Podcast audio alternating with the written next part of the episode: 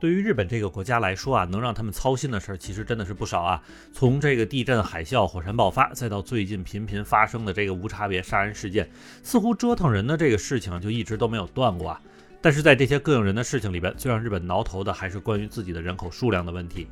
因为就在最近啊，这个日本总务省统计局这边就预估了一下，从二零二一年十月一日到即将到来的二零二二年十月一日之间的这个人口增长率的这个问题啊，可不算不知道。这一细算起来，却发现如果没有什么意外的话，哈，那意外一定会来的。就在这一个统计年度里边，日本总人口数量将会继续减少六十四万四千人，并且呢，如果把具体数据再拿出来看的话，这个减少的幅度将会是从一九五零年以来最大的人口减少水平，并且也是让日本连续十年都稳定的保持了人口减少。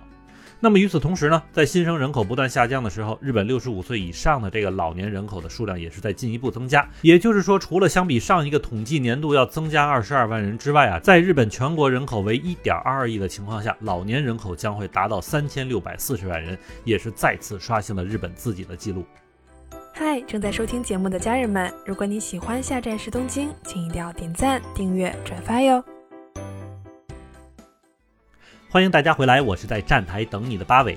那讲真啊，这个如果要去说日本为什么会出现人口减少、社会老龄化等等严重诸如此类的问题的话，哈，恐怕咱们在整个十期节目也都说不完。并且呢，对于日本社会结构的老化、结婚率低、生育率低的这个问题，日本自己其实也已经研究了几十年了，并且虽然这件事情到今天也没有彻底解决，但日本也算是在这件事上走得靠前的国家了。那咱今天不说日本这边是怎么去使劲增加自己国内的成婚率和这个生育率的问题啊，先来看看在人口哇哇降低的情况下，日本到底是怎么解决老龄群体人口增加的这个问题？因为虽然这件事情看上去并不能直接增加日本的人口数量，但是根据很多社会学研究发现啊，在社会养老保障充分的同时，能够安心生孩子的比例其实也会有所上升的。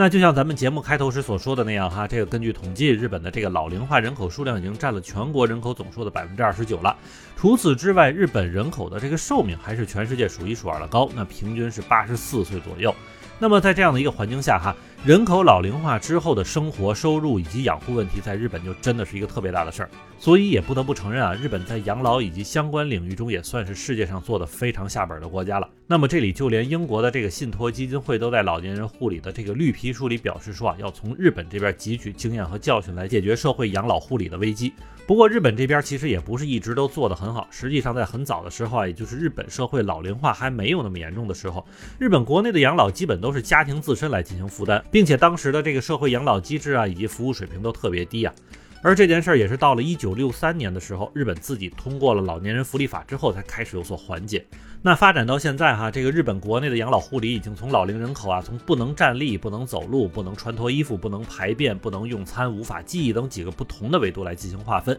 之后呢，再为这些老年人去匹配相应的养老院或者是护理方式。并且还有一个非常需要提起注意的问题，就是阿尔茨海默症的患病比例。因为虽然老年社会中的各种慢性病都不少，但是唯独阿尔茨海默症才是最影响老年人养护生活的这个重要因素之一。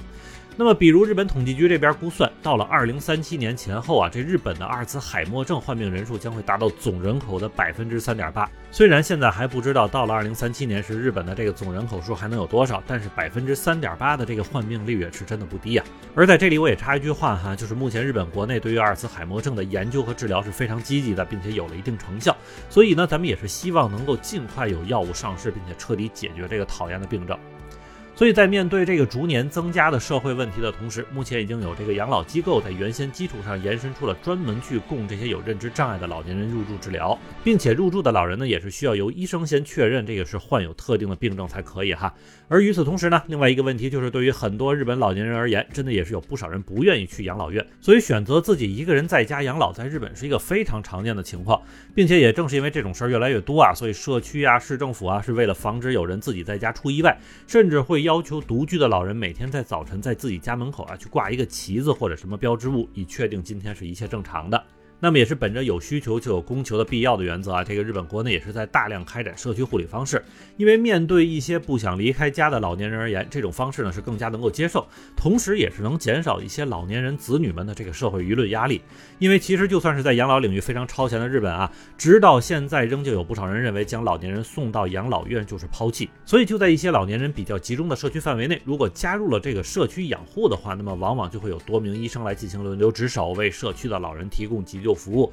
让老人呢不需要离开自己熟悉的家，只是在特定的时间内呢就能叫来护工来进行帮助。所以在日本啊，六十五岁以上的老人就可以向当地政府提出这样的养老申请，并且经过一系列评估测试之后，那么这个护理单位呢就会根据预算和本地服务提供者的情况向老人提供建议。不过说了上面这些之后啊，其实日本的养老护理机构啊也在面对这个护工不足的问题。那么也是根据日本厚生劳动省的推算，在二零二零年的时候啊，日本的看护人员的缺口数量就已经达到了二十六万人。那再到二零二五年的时候，这一数字恐怕就会增加到五十五万人了。所以为了解决这件事儿啊，日本政府在一面允许有特定技能的外国人来日本进行看护工作的同时，也是在一面出手给每位护理人员增加一点五万日元的工资，并且同时呢，各个机构还在吸纳一些有劳动能力的老年人呢，是重返一线，承担更多的看护工作。此外呢，这个日本还设定了一个非常值得学习的这个时间银行的概念哈，就是让年轻人去做这个志愿劳动以换取积分，然后在自己老了之后呢，可以使用这些积分再换取同样的服务。而这个方式其实在一九七三年的时候就已经出现了，并且第一家时间银行呢是由这个日本的水岛照子来创立的，但是当时的名字呢，它还叫做志愿者劳工银行啊。那从上世纪四十年代的时候，这个水岛照子就想到了未来日本的这个老龄化社会问题，所以就提出了参与服务的人呢可以获得时间积分，并且用这些积分也能够换取他人的服务模式。当然，在上面一系列的保障措施的基础上，哈，日本政府也在考虑如何尽可能的让这个社会福利、医疗保险的支出尽可能不被浪费。所以，就从社会制度以及宣传上去尽可能的去避免老龄群体的受伤以及罹患慢性病。那么，也是因为这件事情，经常能够在街上的宣传栏里看到提倡老年人返还驾照啊，参加一些能够避免大病的保险或者是体检之类的事儿。不过，日本的养老体系也并非十分出色，因为就在去年，日本金融厅金融审计会这边的报告显示啊，为应对老年生活，如果夫妇两个人假设从六十五岁开始退休，一直活到九十五岁的话，除了养老金收入之外，至少还需要两千万的养老存款。那么这个两千万大概就是折合人民币一百二十八万元了。那么这也让很多日本本国人开始质疑政府这边所提倡的这个一百年安心养老的公共养老金制度是不是合理了。那么虽然这个社会老龄化是一个社会问题哈，但是变老可都是自己的事情。所以除了希望社会养老体系能够更加完善的同时呢，每一个人也都应该参加到这件和自己息息相关的事情之中啊。那么好，感谢大家收听下站时东京，我是在站台等你的八尾。